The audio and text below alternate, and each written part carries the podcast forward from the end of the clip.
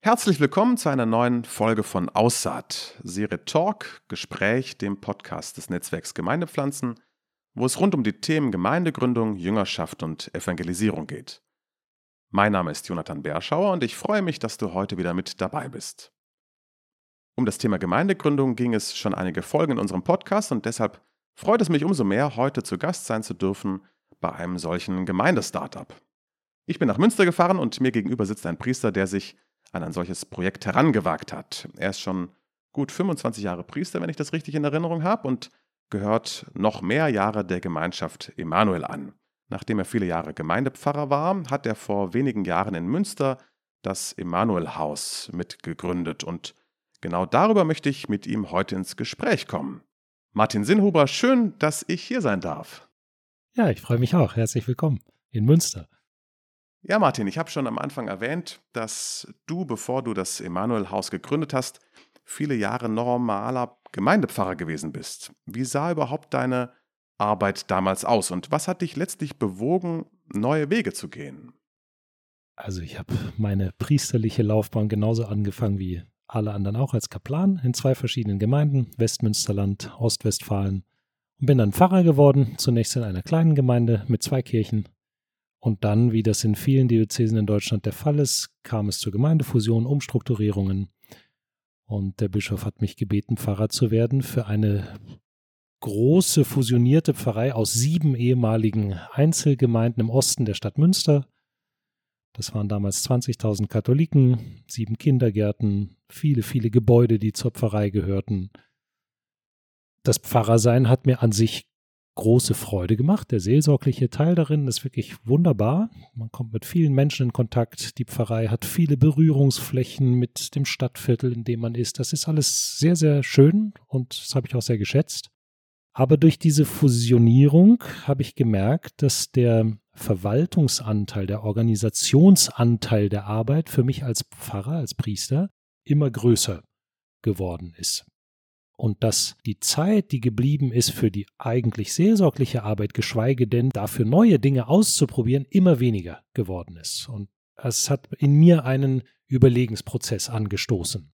Das war im Jahr 2013, 14. Und irgendwann habe ich hab dann eine Sabbatzeit gemacht und da eigentlich fing das an, dass ich gemerkt habe, es kommen hier doch für mich sehr wesentliche Themen unter die Räder, wenn ich das so weitermache. Die ganze missionarische Dimension. Ich habe immer Spaß daran gehabt, einfach rauszugehen, mit den Leuten zu sprechen. Und diese ganze Verwaltungsarbeit hat einfach immer mehr Energie und Zeit gefressen. Und dann fingen langsam, langsam Gespräche an mit dem Bischof. Ich habe ihm einfach erzählt, auch wie es mir geht damit. Da war ich ja nicht der Einzige, das hat er auch von anderen Seiten gehört, so ähnlich. Und dann ist so nach und nach eigentlich auch mit Leuten aus unserer Gemeinschaft die Frage entstanden, was könnten wir denn alternativ machen? Und so ist eigentlich die Idee entstanden. Das war am Anfang ja nicht jetzt gleich, wir, wir fangen eine neue Gemeinde an, sondern es war eher so, wie können wir das, was wir als Gemeinschaft in die Kirche mitbringen, die Gemeinschaft Emanuel ist ja eine, eine von vielen neuen geistlichen Gemeinschaften aus Frankreich, wie können wir das der Kirche vor Ort vielleicht besser zur Verfügung stellen als im Rahmen einer strukturierten Pfarrei? Und darüber haben wir mit dem Bischof viele, viele Gespräche geführt und daraus sind dann die Anfänge des Emanuelhaus geworden. Ja, viele Priester berichten ja von ähnlichen Erfahrungen, dass es oft ja irgendwie in der Form nicht mehr weitergehen kann, so als äh, normaler ja, Gemeindepfarrer, Gemeindepriester, weil viele doch den Eindruck haben, dass auch die aktuelle Territorialseelsorge auf die Spitze getrieben schon manchmal fast ihre priesterliche Berufung zerstört. Es gibt immer wieder solche Stimmen, die dann auch entsprechende Bücher veröffentlichen. Glaubst du, dass solche Gemeindeneugründungen neben den bestehenden Strukturen vielleicht dazu beitragen können, dass Priester letztlich wieder mehr Priester sein können? Und warum ist es vielleicht besser, etwas Neues zu gründen, als bestehende Strukturen zu reformieren? Mhm. Ob es am Ende besser ist, muss sich ja noch zeigen. Ich finde es nur wert, dass es probiert wird. Der Versuch, eine bestehende Gemeinde auch zu erneuern, das ist ja, auch das kann sehr schön sein. Ich würde sagen, das haben wir an vielen Stellen auch versucht. Aber wie soll ich das sagen? Am Ende ist, ist eben doch die Struktur einer Pfarrei in Deutschland sehr, ich habe es manchmal als starr empfunden. Es, es ist schwer für neue Leute irgendwie mit dazu zu kommen. man ist so sehr in einem System drin, das aufrechterhalten wird. Ich kann nur sagen, ich habe es für mich für richtig empfunden, da mal rauszugehen aus dieser bestehenden Struktur, aus diesem System und die Freiheit zu haben, etwas Neues zu probieren. Ich bin jetzt seit gut vier Jahren ja da dabei und kann sagen, meine Arbeit hat sich total verändert. Sie ist jetzt viel mehr fokussiert auf das, ja gar nicht mal nur seelsorglich, natürlich habe viele Einzelgespräche, Begleitungen, aber das, das, was unser Angebot ist, ist, hat stark im Fokus, wie Menschen in eine Beziehung mit Gott gebracht werden und wie sie darin wachsen können. Und das sehe ich als eine zentralpriesterliche Aufgabe. Und das, was sehr schön ist, das ist letztlich das, was uns ja auch erfüllt in unserem Dienst. Heißt nicht, dass nicht auch organisatorische Teile mit dabei sind. Das ist ja auch wichtig. Ja, auch ein Hirte sitzt nicht nur neben seinen Schafen auf der Weide und schläft am Baum, an den Baum gelehnt, so dieses kleine Idealbild, sondern der organisiert auch, wo sind die nächsten Weideplätze und wo habe ich einen Stall, wo sie unterkommen können. Das gehört auch mit dazu. Aber ja, ich sehe eine gewisse Gefahr darin für diejenigen, die heute Priester werden, in diesen immer größer werdenden Einheiten, noch das zu leben, was ihnen vielleicht was sie ursprünglich auf diesen Weg gebracht hat. Du hast nach deiner Zeit als Pfarrer zunächst auch eine dreijährige Inspirationszeit gehabt, soweit ich das noch im Kopf habe, wo du unter anderem in Wien eben bei der Gemeinschaft Emanuel gewesen bist, in den USA, auch bei der Saddleback Church, ich glaube, das habe ich noch richtig in Erinnerung. London, Rick Thorpe, einer der letzten Podcast-Serien, hast du auch noch kennengelernt und Philippinen. Was für Erkenntnisse hast du von dieser Zeit für dich mitgenommen, die dir vielleicht auch bei dem heutigen Gemeindeaufbau mithelfen? Mhm. Also das war jeweils sehr unterschiedlich. Tatsächlich diese Erfahrung, die du angesprochen hast, die habe ich mir angesehen, auf verschiedenen Wegen, hatte Gelegenheit dazu, ähm, diese Gemeinden zu besuchen und kennenzulernen, was die machen. Saddleback Church in Kalifornien ist ja eine Freikirche. Rick Warren, der die gegründet hat. Und für den, also wenn ich mich, das, das ist jetzt schon ein paar Jahre her, zehn Jahre her. Aber das, was da beeindruckend war, ist, da kommen an jedem Sonntag in eine große Halle 3000 Leute zum Gottesdienst mit sehr zeitgemäßer Musik, langer Predigt. Auf Screens kann man verfolgen, was er sagt. Es gibt immer eine kurze Bibelarbeit für alle, die da sind. Wir haben dann hinterher die Gelegenheit gehabt, mit unserer Gruppe mit ihm zu sprechen. Und er hat gesagt, für ihn ist das Schlagwort Church for Unchurched People. Also sein, bei allem, was er tut, versucht er Kirche zu bilden für Leute, die bisher nirgends in der Kirche einen Platz gefunden haben oder beheimatet sind. Das habe ich wirklich von dort mitgenommen. Das, das fließt auch in unsere Arbeit ein. Also Leute, die sich eben nicht so leicht tun, in einer Pfarrstruktur, in einen Verband oder Verein oder über einen Kindergarten zu kommen, aber die trotzdem eine Beheimatung suchen in der Kirche. Church for Unchurched People, also die auch vielleicht mit den gängigen Liturgie Formen nicht sofort was anfangen können, sondern andere Anwege brauchen. Ich meine, in der Freikirche besteht so ein Gottesdienst vor allem aus Musik und einer langen Predigt, aber es ist leicht für die Leute dabei zu sein. Und dieser Rick Warren hat sich an jedem Sonntag vor seine Kirche in Anführungszeichen, seine Halle gestellt und hat fast jeden, also so viele er konnte, mit einer Umarmung begrüßt und hat uns dann erzählt hinterher, er kriegt Rückmeldungen. Für manche Leute, die da in den Gottesdienst kommen, ist das die einzige körperliche Berührung der Woche. Und das ist ihm einfach wichtig, diese, diese Nähe zu den Menschen zu zeigen. Er ist dann also auch nicht der große Pastor, der nur auf der großen Bühne erscheint, sondern der ganz nah bei den Menschen ist. Das habe ich aus Kalifornien mitgenommen. Aus den Philippinen das ist natürlich ein eher katholischer Kontext, aber ganz anders als bei uns. 85 Prozent der philippinischen Bevölkerung, glaube ich, wenn ich es richtig in Erinnerung habe, sind katholisch. Große katholische Gemeinden, sehr klassisch eigentlich von dem, was an Programm passiert, aber die haben diese kleinen Zellen, kleine Glaubensgemeinschaften, die nennen das Basic Ecclesial Communities.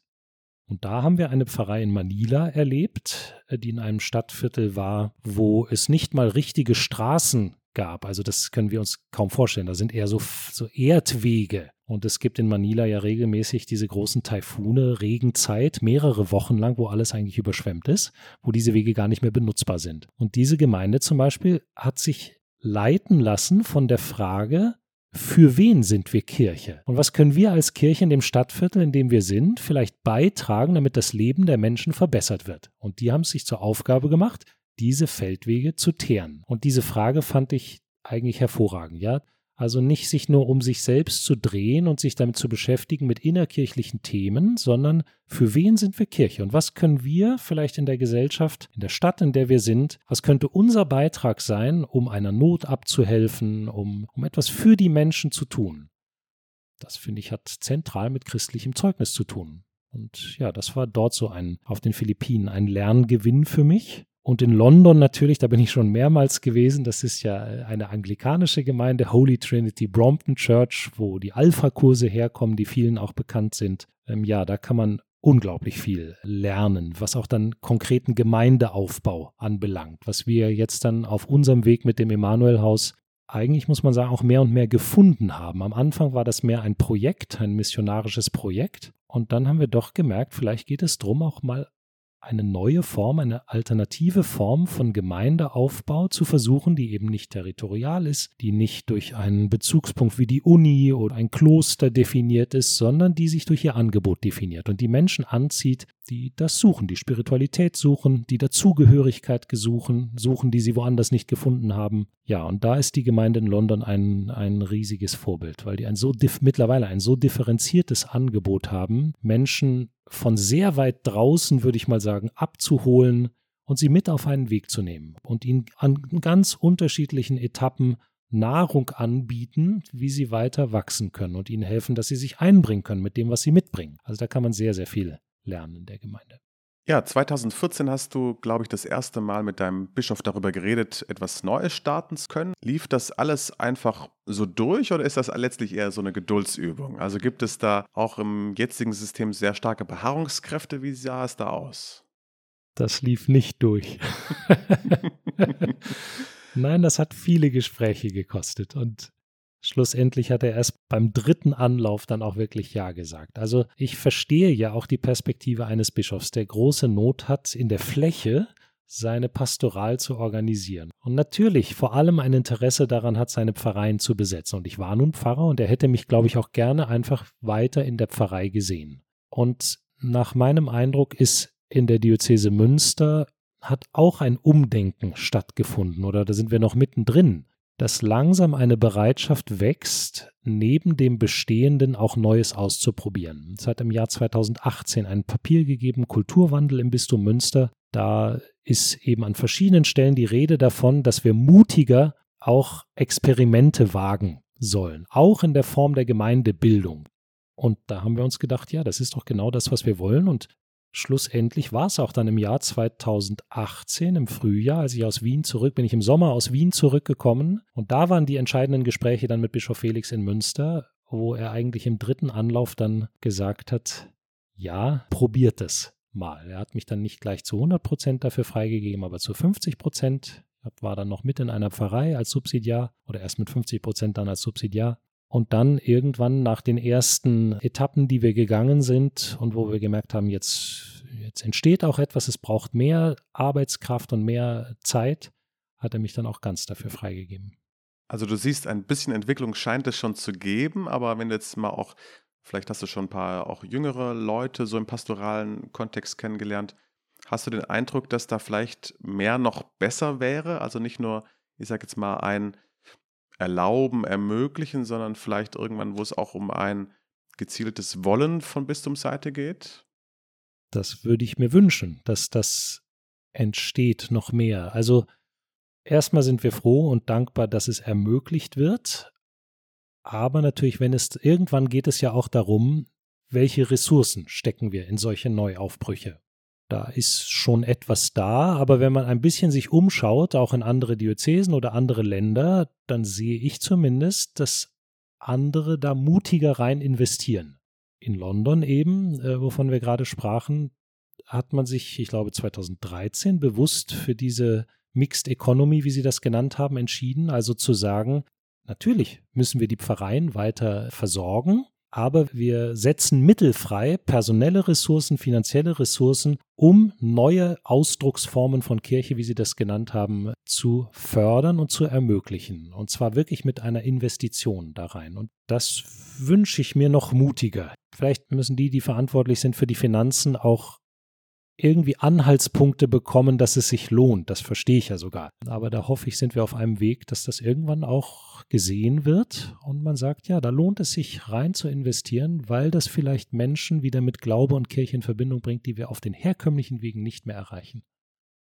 Bei unserem Vorgespräch haben wir auch über das Thema Leitung gesprochen, der versucht, ein bisschen auf mehrere Schultern zu verteilen. Kannst du uns vielleicht mal einen kurzen Einblick geben, wie so dieser, ich habe es verstanden, als geistlicher Prozess, auch wie dieser Prozess aussieht. Vielleicht auch im konkreten Beispiel, wie gestaltet ihr eure Visions- und Zielarbeit? Vielleicht kann man das daran am besten deutlich machen. Mhm. Also wir sind ein Team für dieses Start-up. Also ich bin als Pastor da drin. Es sind noch zwei andere Priester mit im Team, die aber das in ihrer Freizeit machen. Die haben andere Aufgaben und machen das sozusagen ehrenamtlich mit. Dann gibt es einen weiteren Vollzeitmitarbeiter, und es gibt ein Ehepaar und eine ledige Frau, die eine geweihte Schwester in unserer Gemeinschaft ist. Wir bilden das Leitungsteam für diese Gemeindeneugründung, wenn man so möchte. Und bei uns in der Gemeinschaft Emanuel ist es eigentlich üblich, dass die größeren Projekte und Missionen von Teams geleitet werden, in der die verschiedenen Lebensformen miteinander sind. Also wo jetzt eben nicht nur Priester sind oder auch nur Familien oder so. Nach Möglichkeit versucht man das gut zu mischen damit sich das ergänzt gegenseitig aus den verschiedenen Perspektiven. Und bei uns im Team spielt eine große Rolle, dass wir eine gemeinsame geistliche Basis haben, eine Berufung. Wir beten zusammen, wir machen Lobpreis zusammen, wir versuchen hinzuhören, was Gott uns zeigt, wo es hingeht. Wir sind zum Beispiel ganz am Anfang mal einen Nachmittag durch die Stadt gegangen, immer zu zweit, und haben gebetet dabei und wollten einfach die Stadt wahrnehmen, was begegnet uns hier und wo öffnet uns Gott vielleicht Türen, wo es hingehen könnte. Und dann haben wir uns getroffen nach zwei Stunden oder so und haben uns ausgetauscht über das, was wir wahrgenommen haben. Also solche Formen sind für uns jetzt etwas ganz Normales, weil wir alle versuchen, auch in unserem persönlichen täglichen Leben auf den Heiligen Geist zu hören und uns führen zu lassen. Das erkennt man mal besser und mal braucht es etwas länger, bis wir das raushören. Aber das ist ja normal. Ja, und in diesem Team ist sozusagen die Vision entstanden, wir wollen gerne eine neue Gemeinde gründen, die verschiedene Grundpfeiler hat, die natürlich sehr eng mit dem Charisma unserer Gemeinschaft auch zusammenhängen. Also überhaupt erstmal eine lebendige Gemeinschaft zu bilden, Leben miteinander zu teilen. Wir haben in dem ersten Jahr uns jede Woche gesehen, ganz lange miteinander gegessen und im Keller zusammengesessen und Ideen gesponnen, Träume gesponnen. Also lebendige Gemeinschaft zu bilden. Das Gebet, habe ich schon gesagt, Prayer, Compassion Mission. Das sind so unsere großen Pfeiler, auf denen das Ganze ruhen soll. Also Compassion steht für alles, was man so vielleicht unter Gastfreundschaft empfangen, äh, also Menschen zu empfangen, so wie sie sind. Mitgefühl für Lebenssituationen und unsere moderne Welt bringt so viele, leider auch so viele Brüche ja im Leben hervor und schmerzhafte Situationen. Und das nicht zuerst mit einem belehrenden oder verurteilenden Blick zu sehen, sondern mit einem Mitgefühl. Das kennzeichnet, glaube ich, die Spiritualität unserer Gemeinschaft, auch von ihren Ursprüngen in Frankreich her, vom Herzen Jesu in Paris Le Monial, also dieses mitfühlende Herz für die Menschen zu haben und das auch einen Ausdruck findet. Und dann natürlich die Mission, also Mission in einem guten Sinne verstanden, anderen zu erzählen, was uns Lebensreichtum geworden ist, was unser Leben trägt. Und das versuchen wir im Team zusammen, also das ist dort entstanden, und das ist ja nicht einmal fertig. Daraus ist eine große Richtung geworden, in die wir losgegangen sind. Und immer wieder nehmen wir uns Zeit, zum Beispiel jetzt im Juli wieder ein, für einen Teamtag, wo wir dann weiter an sowas arbeiten. Wo stehen wir im Blick auf diese Vision? Was muss vielleicht neu in den Blick genommen werden? Was muss anders formuliert werden, ergänzt werden aus dem, was wir inzwischen erlebt haben? Also so entsteht das. Und da ist dieses Team, würde ich mal sagen, so der innerste Kreis, wo, wo das sehr häufig auch und sehr regelmäßig besprochen wird. Und mittlerweile haben ja bei uns verschiedene Leute angedockt, die sich auch mit einbringen wollen. Und wir haben bis jetzt immer so einmal oder zweimal im Jahr, das nennen wir Visionstreffen, wo wir dann 30, 40 Personen eingeladen haben dazu, die dann aus ihrer Sicht auch sagen, wie erleben wir denn das, was bis jetzt entsteht. Und beim letzten Mal haben wir es bewusst so gemacht, dass auch jeder eine Zeit bekommen hat, am Mikrofon kurz zu sagen, aus meiner Sicht ist das wichtig. Und das wurde gehört nacheinander. Da war immer kurze stille Momente, das wirken zu lassen. Was habe ich jetzt für mich persönlich daraus gehört, was die andere Person gesagt hat? Und dann haben wir uns in kleinen Runden getroffen. Daraus sind dann drei Schwerpunkte für das kommende Arbeitsjahr geworden. Also so versuchen wir zu arbeiten, andere mit in unsere Vision hineinzunehmen, aber ihnen auch teilzugeben an dem, wie es dann weitergeht. So würde ich das beschreiben. Mhm. Du hast ja schon aus der ganzen Weltkirche erzählt, dass du da viel kennengelernt hast. Kann man sagen, dass es so eine Art Erfolgsbausteine gibt, die man vielleicht immer wieder irgendwo in der Welt antrifft? Und wenn ja, was sind vielleicht solche Dinge, wo du sagst, ah, die möchte ich jetzt hier in Münster versuchen von diesen Bausteinen? Mhm.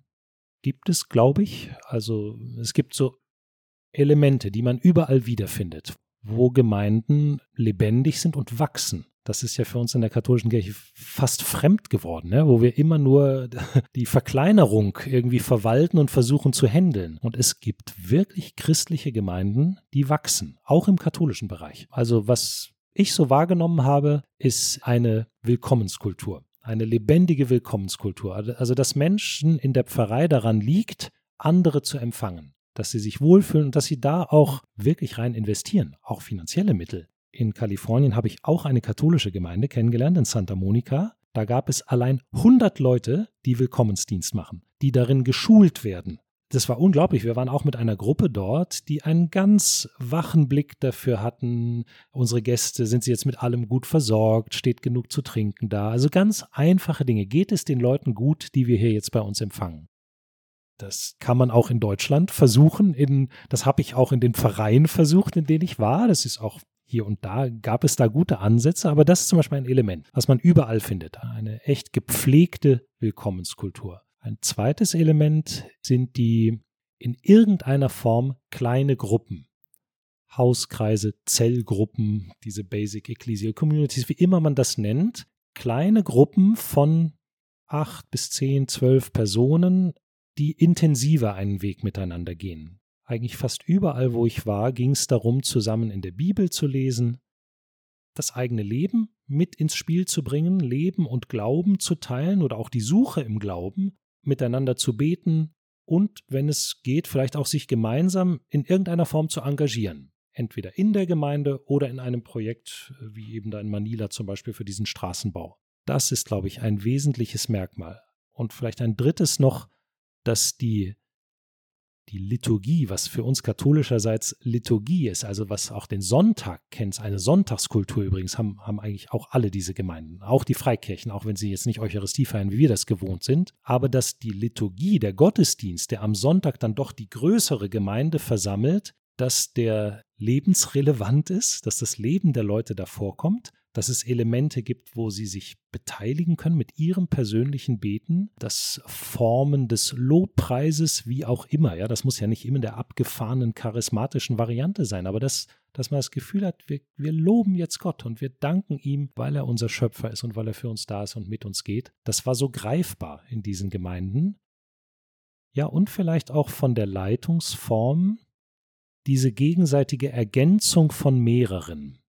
Das ist selten jetzt so, naja, auf den Philippinen muss ich ehrlicherweise sagen, die haben schon auch noch ein sehr traditionelles Priesterbild, aber in vielen anderen Gemeinden, obwohl auch da spielte das Team drumherum eine große Rolle. Also die gegenseitige Ergänzung, das sich ernst nehmen in den verschiedenen Charismen, die man einbringt, auch in ein Leitungsteam. Also gibt ja im Epheserbrief diese schöne Stelle, ne? also zum Gemeindeaufbau. Die einen sind zum Apostelamt berufen, die anderen zum Hirten, wieder andere zum Lehrer, zum Evangelisten. So, also es braucht ja die verschiedenen Charismen, um Gemeinde aufzubauen. Die müssen auch ihren Platz bekommen in Eigenverantwortung. Und das kennzeichnet, glaube ich, auch die wachsenden Gemeinden, dass das ernst genommen wird. Und dass man gelernt hat, aufeinander zu hören. Ja, so. Wenn du dir das Emanuel-Haus zurzeit anschaust, immer noch sehr jung und sicherlich auch mit vielen Herausforderungen, auf welche Erfolge, auf welches Wachstum schaust du heute mit Dankbarkeit? Also wir sind gestartet 2018, dieses erste Jahr war im Grunde eine wirklich so eine Visionsfindung. 2019 fing es überhaupt an nach draußen, dass es überhaupt Angebote gab. Das sind jetzt also bald vier Jahre. Genau. Wir haben angefangen mit einem wöchentlichen Gebetsabend am Donnerstag, also bewusst nicht mit einer Eucharistie am Sonntag, sondern ein, erstmal ein Angebot, was leicht zugänglich ist, wo man nicht zehn Vorkenntnisse über den Ablauf der Liturgie haben muss und was da eigentlich gefeiert wird, sondern wo erstmal jeder dazukommen kann, wo schöne Musik ist, schöne Atmosphäre. So. Und das gibt es bis heute. Es ist dann später die Sonntagsmesse dazugekommen. Wir haben Alpha-Kurse gemacht. Also zum Beispiel eine Frucht, die man sehen kann, ist, dass aus dem haben sich vier Hauskreise gebildet, also diese kleinen Gruppen. Drei für eher jüngere Leute und eine für jetzt die, die nicht mehr im Studentenalter sind. Das ist zum Beispiel eine schöne Frucht, wo auch jedes Jahr, wir öffnen das eigentlich sogar jedes Semester wieder, dass man neu dazukommen kann oder ausscheiden kann, wenn man möchte. Und es kommen immer wieder neue Leute dazu. Das ist sehr schön zu sehen. Und das sind ja wirklich Menschen, die, die eben, wie ich vorhin gesagt habe, über diese Hauskreise, die intensiver ihren Weg der Nachfolge leben wollen. Wir haben inzwischen für die verschiedenen Initiativen, die es so gibt, also diesen Gebetsabend, die Alpha-Kurse, Angebote für Paare, dafür gibt es verschiedene Unterteams. Wir haben also ungefähr, wir haben jetzt gerade, arbeiten gerade daran, ein Dankfest für die Freiwilligen zu organisieren vor dem Sommer. Da werden über 60 Leute eingeladen, die schon an irgendeiner Stelle sich jetzt mit engagieren und sagen, ich möchte verbindlich an diesem Gemeindeaufbau meinen Platz. Und das ist sehr schön, nach äh, dreieinhalb Jahren das zu sehen. Das macht mich dankbar. Und wir sind letztes Jahr mit einem Familiensonntag gestartet, also einen, einen Familiengottesdienst mit anschließendem Picknick, wo besonders Familien mit Kindern eingeladen sind. Und das war jetzt die ersten Male sehr, sehr gut besucht, hat auf eine große Resonanz getroffen. Und das wird sicher weitergehen, auch nach der Sommerpause. Ja, das sind mal so die ersten kleinen Früchte. Mit was für Herausforderungen und Entwicklung beschäftigt ihr euch aktuell im Emanuel-Haus? Gibt es da irgendwas, wo du sagst, also das sind bestimmte Projekte, auf die ich gerade sehr meinen Fokus lege? Was gibt es da so für Entwicklungen? Mhm. Also eine Herausforderung, die den gesamten Rahmen betrifft, die uns beschäftigt von Anfang an, ist, dass wir noch keinen eigenen Ort haben in dieser Stadt. Äh, wir haben also kein, kein Haus, keine Kirche, die uns gehören würde, in dem Sinne, dass wir sie völlig eigenständig äh, bespielen könnten, so wie wir wollen, sondern wir sind zu Gast in einer Kirche einer Pfarrei und mieten uns zum Teil in, in Häuser ein, auch manchmal bewusst in nichtkirchliche, in Cafés oder so, mieten die für ein Abendprogramm. Das ist eine Herausforderung, die Frage, wie soll das auf Dauer sein? Geht das ohne eigene Location? Oder welche Rolle würde das spielen für einen Gemeindeaufbau? Ja, das ist zum Beispiel ein Thema, was uns äh, beschäftigt. Es beschäftigt uns im Team auch je mehr jetzt wächst und entsteht, umso mehr braucht es Manpower, die das trägt. Das Verhältnis von Vollzeitkräften zu denen, die das in ihrer Freizeit machen, zum Teil ja mit Familie, mit kleinen Kindern und Job noch am Abend nach einem vollen Tag sich um so ein Projekt kümmern. Wie wird das auf Dauer gehen? Wer wird das weiter tragen können, was entsteht? das kann nicht auf Dauer auf sieben Schulterpaaren liegen, sondern das merken wir jetzt schon. Es braucht mehr Leute, die das mitgestalten, mittragen, die ausgebildet werden dafür, auch die vielen ehrenamtlichen Frei, ich spreche lieber von Freiwilligen als von Ehrenamtlichen, die dann auch einzelne Projekte leiten und übernehmen. Wie geht das in der Freizeit und wie können wir sie begleiten und formen und schulen, dass sie auch das im Sinne der gemeinsamen Vision tun. Das ist zum Beispiel eine große weitere Herausforderung.